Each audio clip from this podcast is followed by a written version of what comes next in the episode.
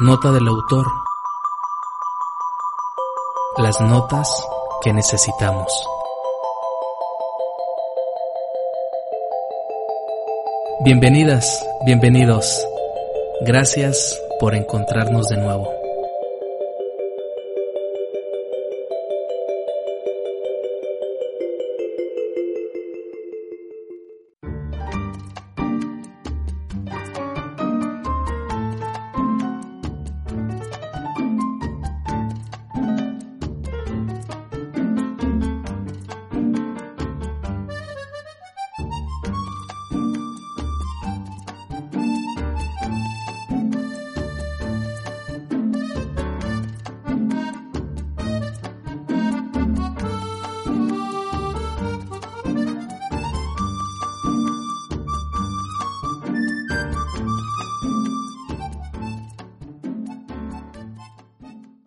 ¿Cómo están mis amigos y amigas de Nota del Autor? Qué gusto volvernos a encontrar nuevamente a través de este medio digital.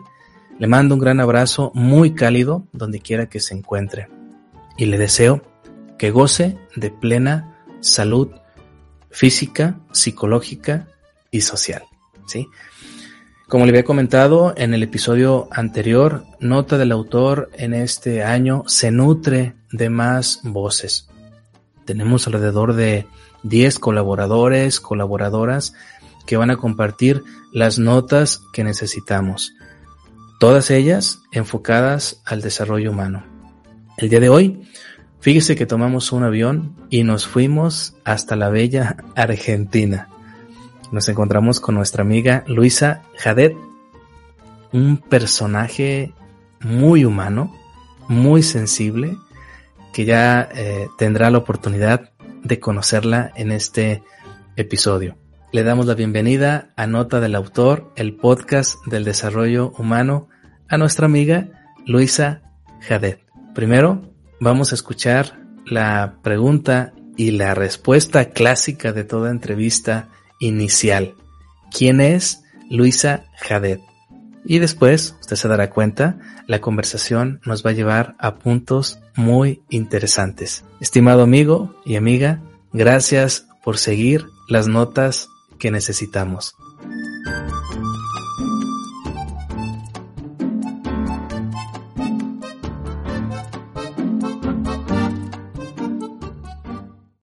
Qué bueno, gracias por la invitación a ser parte de tus notas del autor. La verdad que la última nota que enviaste, muy interesante, sobre esto de la partida de un ser querido. La verdad que me sirvió mucho y lo pude compartir, muy necesario, ¿no? Siempre, muy necesario siempre, pero más hoy, en esta época de la humanidad, que todos en este periodo hemos, eh, hemos despedido a un ser querido. Y saber despedir saber entender cuándo es el momento de partir. Eso creo que lo digo en uno de mis últimos poemas. Eh, un poema que titulé Vine, y en unos versos digo, también vine a entender la ausencia cuando llega el momento de partir. Bueno, soy Luisa Adet, me presento, eh, de Buenos Aires, eh, educadora, maestra de hace muchos años, no les voy a decir cuántos. y siempre trabajé en escuelitas de, nosotros aquí en Argentina le decimos de zona de alto riesgo social, ¿no es cierto? Zonas de eh, personas extremadamente vulnerables, porque bueno, eh, les faltan las cosas esenciales para vivir, no solo el alimento, sino también eh, la educación, viven a través de, de sus creencias, de su cultura, que siempre he sabido respetar, ¿sí? pero a través del diálogo, de la educación, de reuniones, muchas reuniones a veces los maestros me decían, oh, Porque bueno, te cuento que empecé como maestra y después de 10 años de maestra accedí a cargo directivo. Y ahí hay como dos etapas en lo que se refiere a, a mí como educadora, ¿no? Eh, siempre el compromiso, ojo, la pasión en lo que se hace. Y este es un mensaje para los maestros nuevos que recién empiezan. Esta tarea de educar no se puede llevar a cabo si uno no pone pasión, si no pone el alma y el cuerpo. Mm, los niños más pequeñitos nos requieren nuestro cuerpo, porque hay que estar en todo con ellos, a veces hay que bailar, a veces hay que cantar, hay que correr y hay que jugar. Y cuando van creciendo, eh, necesitan más toda nuestra inteligencia y nuestra planificación para ver cómo los podemos hacer participar. ¿Sí? Participar, que ellos hablen, escuchar. Eso es lo que siempre le di prioridad en, en, mi trabajo de docente. Eh, y en cuanto a directora, bueno, los maestros me decían, ufa, otra reunión. Sí, implacable yo.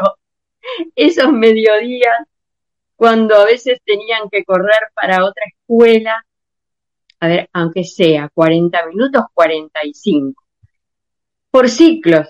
Hacía por ciclos, ¿para qué? Para tener mayor comunicación. Entonces los maestros de primer ciclo llamamos acá, maestros de segundo, y ahí sus inquietudes, sus necesidades, qué era lo que estaba sucediendo. Los chicos con dificultades a los cuales ellos no podían llegar de alguna manera. Y ahí no era Luisa, la directora, que se sabía todo. No, absolutamente. Era el compartir con sus colegas que seguro iba a salir una estrategia del otro compañero que le iba a servir. Y después de todo, terminando el año, agradecían eh, esos ratitos que eran, ah, ojo, almorzaban en las reuniones, ¿eh? porque si no, ni tenían tiempo de almorzar. Pero bueno, era un almuerzo de trabajo, eh, muy entretenido, muy nutritivo. Eso en cuanto a mi tarea de, de maestra, de directora, aquí estoy jubilada, pero no me quise jubilar del todo. Y dije un cargo, este cargo que tengo ahora, que es maestra de adultos, es maravilloso. Es eh, maestra de personas que nunca pudieron ir a la o que fueron, pero llegaron a los primeros grados y no pudieron aprender a leer y escribir. Y tal vez tienen 60 años, 65, mi edad, o más que yo, y no te das una idea, Jaime, el respeto y el agradecimiento al maestro. Es como que uno se transforma en, eh, no sé, un ídolo para ellos. y a veces me dicen, ah, ¿se va a jubilar el año que viene, maestro? no, no, no, yo no vengo más, ¿eh? porque establecen un vínculo con uno, y un vínculo afectivo. Sí, entiendo.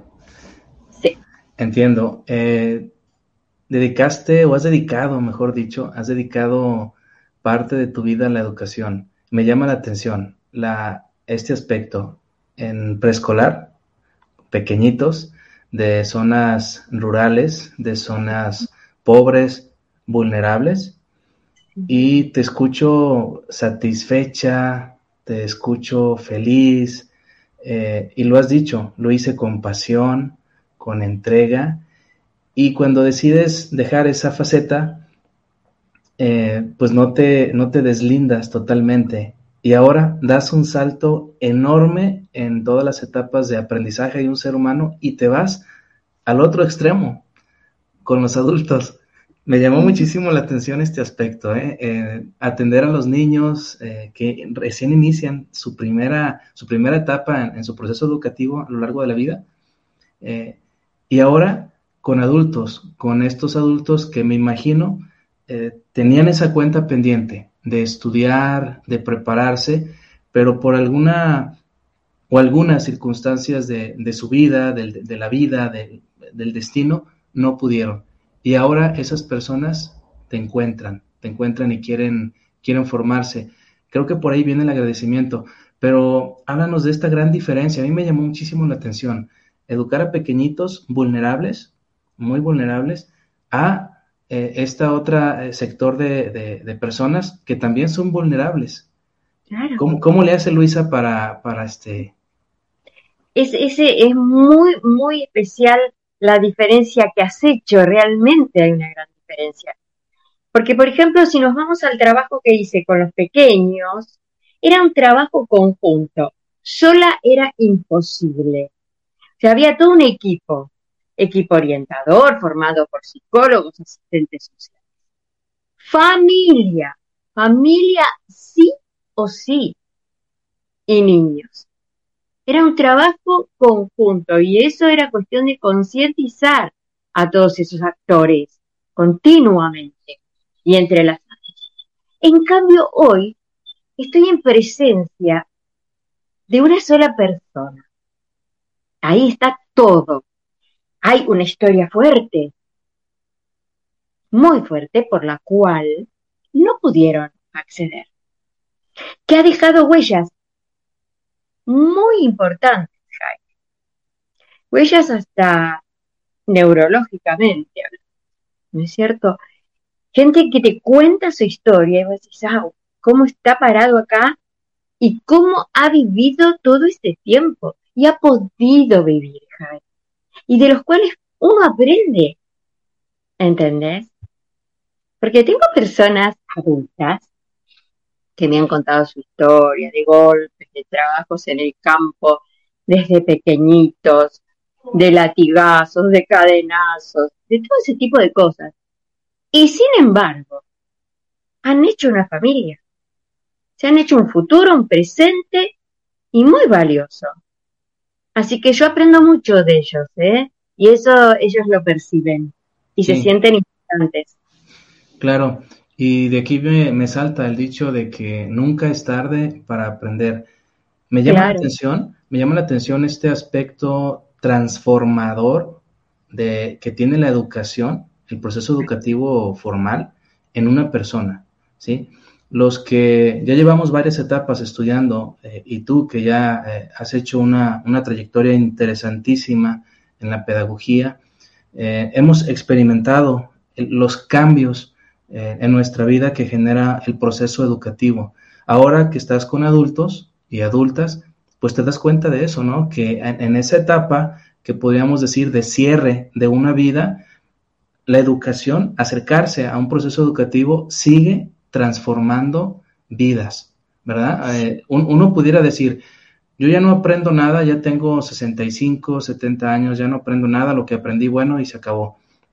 Pero hay otras personas que pueden decir, tengo una cuenta pendiente, voy a estudiar mi primaria, voy a, voy a estudiar este curso y esto otro, y se sienten, a esa edad se sienten realizadas. Creo que el proceso educativo a cualquier edad toca a las personas. Así es lo que te estoy escuchando. Sí, sí, sí, absolutamente. Y qué importante que también eh, el gobierno de un país, cualquiera sea, ¿no es cierto? Esto de que sean conscientes de la importancia de la educación. Y yo siempre digo, no es porque yo sea educadora, pero el progreso de un país tiene que ver primero con la educación porque desde la escuela enseñamos hasta cuidarse, hasta sobre la alimentación, sobre los buenos hábitos. Parece mentira que tuviéramos que enseñar eso, a tratar eso. Eh, las personas adultas eh, tienen muchas limitaciones en el habla también, porque son personas que vienen de hogares eh, en los cuales tal vez sus padres tampoco pudieron estudiar personas del interior que hablan como un dialecto, ¿no es cierto? Y entonces hace que ellos, es lo que yo percibí en este tiempo, no puedan poner en palabras sus pensamientos. Ellos están pensando muchas cosas, Jaime, pero el momento de hablar es como a veces sale una o dos palabras. Por eso ahora este año, a mitad de año, empezamos un taller de narración, de narración oral. Es increíble. Los grabé, los primeros encuentros. Y como es al principio un silencio hasta que sale una palabra, no importa, porque en el segundo encuentro van a salir más palabras y van a poder contar actividades como, recuerdo una de las primeras actividades, nuestro nombre, ¿por qué te llamas así? ¿Qué tantas cosas uno puede contar de por qué se llama así? ¿No? y bueno, esas cosas simples de la vida que los ayudan a poder eh, poner en palabras sus pensamientos para después poder ponerlos por escrito. Claro que sí. E insisto, la educación eh, transforma vidas y tú estás, tú has transformado vidas durante ya varios años y ahora en esta nueva etapa que estás viviendo como educadora de adultos, sigues transformando vidas. Y ahora quisiera este, pasar a esto último que acabas de, comentar de, de, la narrativa de, de, este taller. ¿Cómo dijiste que se llama? eh, tengo acá el proyectito, que yo lo escribí todo, porque bueno. Eh, el proyecto se llama A narrar se ha dicho. A narrar se ha dicho. Sí, sí. Y bueno, ¿sabes cómo creció esto en mí? Porque yo observo todo, observo, observo, me comunico, tomo y aprendo todo el tiempo. Conocí a una narradora de Ivette Hernández, tal vez la conoces, ella es de Colombia, creo, Y bueno, yo dije, wow, qué belleza, cómo cuenta historias de su lugar, eh, de creencias, y es maravilloso escucharla.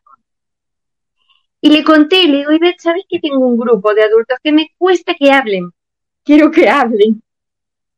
Y me mostró su grupo, ella tiene un grupo que se llama, a, se llama así, mira, a narrar. Jus carajo. Se llama el grupo Nivel Hernández. Sí. Que le mando un gran saludo, que ahora después pueda ver esto. Y la verdad que ella me enseñó. Yo dije, wow, qué bueno. Y ella me aconsejó, me dijo, mira, podés hacer esto, llevarles cosas comunes y simples para que hablen. Y también les llevé al aula eh, videos de Ivette y cuentos de otras narradoras también. Y bueno, así voy llevando esto. Vamos a ver este año, esperemos que eh, la pandemia nos deje estar del aula, porque necesitan mucho el contacto con el maestro. Claro, claro. El maestro y la maestra creo que están dotados de inmensas herramientas, inmensas posibilidades para acompañar en el proceso educativo a sus estudiantes. Y quiero decirles, estimada audiencia, que Luisa eh, Jadet, eh, ahorita ya escuchó que está proponiendo a sus, a sus estudiantes adultos este taller de, narrativa. Quiero decirles que ella lee poesía, que ella ha escrito, y, y, que no solamente eh, se ha dedicado a la, a la, enseñanza de los pequeñitos, ahora de los adultos, sino que es una persona sensible. Los maestros, las maestras, voy a atreverme a decir esto, somos personas sensibles, porque ya lo diría Rifkin, Jeremy Rifkin en su libro La civilización empática, los seres humanos estamos inundados de relaciones interpersonales. Y ese contacto con el otro, con la otra, yo creo que nos vuelve más sensibles, nos vuelve más cercanos a los demás. Pero en este caso, nuestra amiga Luisa eh, tuvo una influencia muy marcada, muy significativa de su madre, una gran poeta, Clara Bottiglieri, la cual, eh, de la cual hace unos meses tuve la oportunidad de participar en un homenaje póstumo, una poesía bastante enriquecedora, bastante bastante significativa, fuerte, no sé cómo tildarla, pero muy hermosa. Y este, Luisa, pues tú aprendiste eh, de tu mamá esta sensibilidad, aparte la que te, la que te provocó el, el, trabajo con tus estudiantes. Entonces quiero decirle a nuestra audiencia que vamos a tener mucho de Luisa más adelante. como narradora, como poeta. Eh, y me gustaría ahorita, Luisa, no sé si la, posibilidad nos lo permita, que, que, nos leyeras, nos leyeras algún fragmento de lo que tú trabajas con tus estudiantes adultos o de algún poema. La verdad es, es, un, es un deleite escuchándote leer poemas o alguna narración. ¿Qué te parece? A ver si tengo. Sí, es verdad lo que dijiste de mamá. Esto mío es genético.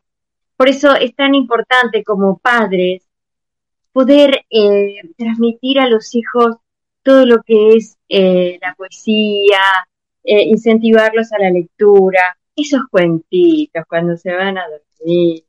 Aparte, yo es genético porque mi abuelo, el papá de mamá, ya era payador. Entonces, eh, esto es así.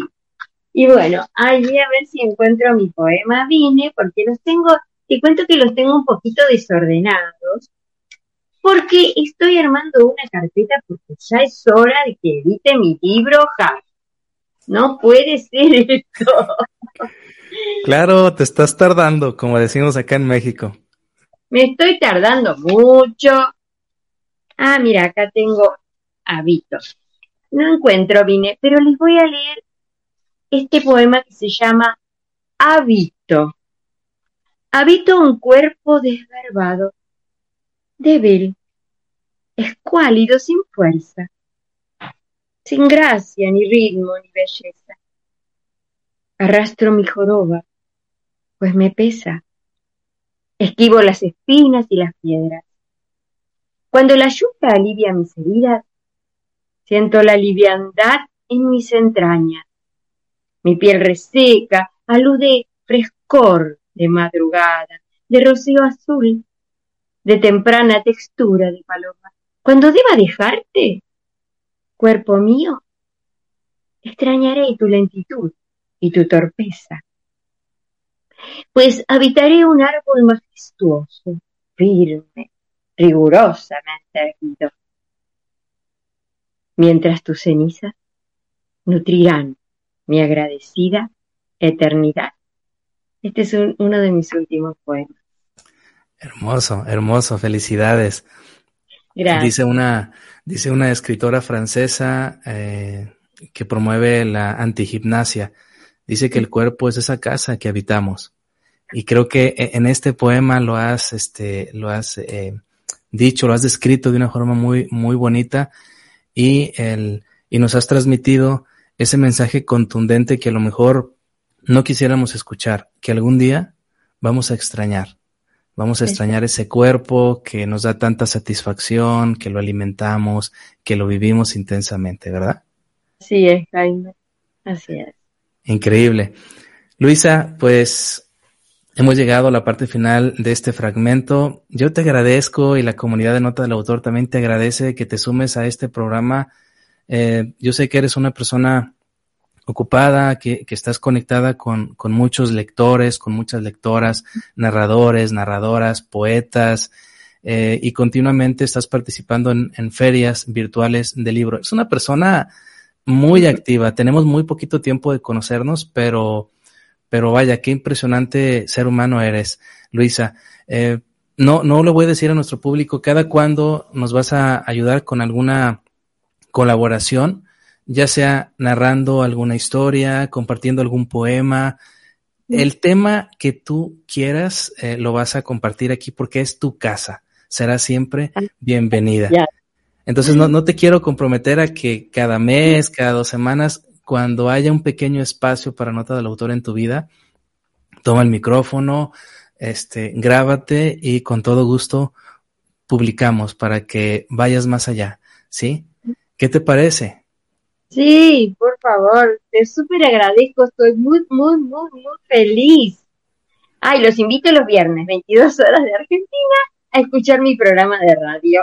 Se llama Conciencia. Sí, sí, eso es lo que iba a decir, ¿eh? eso es lo que iba a decir. Dentro de, de, este, de todo esto que tú haces, de, de, que eres una persona ocupada ahorita con la educación adultos y los proyectos en los que andas, eres la conductora de un programa a ver, repítenos otra vez dónde te podemos escuchar. Es en la Radio Magic Internacional. Así la buscan Y bueno, va los viernes, 22 horas. Eh, y mi programa se llama Conciencia. Así que bueno, gracias, Jaime. No, por nada. Por nada, y recordemos, amable público, que Argentina está a tres horas por delante de México, para que si quiere escuchar a, Luisa en su programa argentino, pues sí. recórrese aquí nuestro horario en México tres horas. Muchas gracias, Luisa, por estar en Nota del Autor. Te mandamos un gran abrazo hasta, hasta Argentina. Mucha salud. Gracias. Amigos y amigas de Nota del Autor, gracias por estar con nosotros. Nos escuchamos y nos vemos por YouTube en la siguiente ocasión. Hasta la próxima. Gracias por escucharnos. Hasta la próxima, Nota del Autor.